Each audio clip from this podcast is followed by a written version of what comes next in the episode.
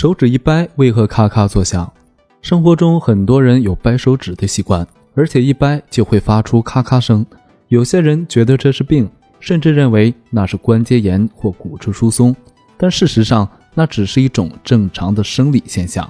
大多数人用力握拳或者稍微用力按压手指关节，都会发出清脆的咔咔声。原因就在于指关节是一种动关节。两块关节骨头结合在一个包含着润滑剂物质的关节囊里面，其中的润滑剂物质叫做滑液，其内部包含着可溶解气体。当人们伸展或按压关节时，会强迫那些可溶性气体从滑液中释放出来，从而发出咔咔声。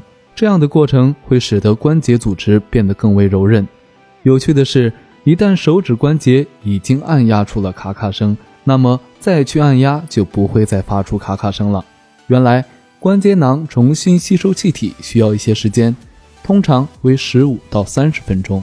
需要指出的是，经常掰手指并不会带来什么危害，更不会导致关节炎。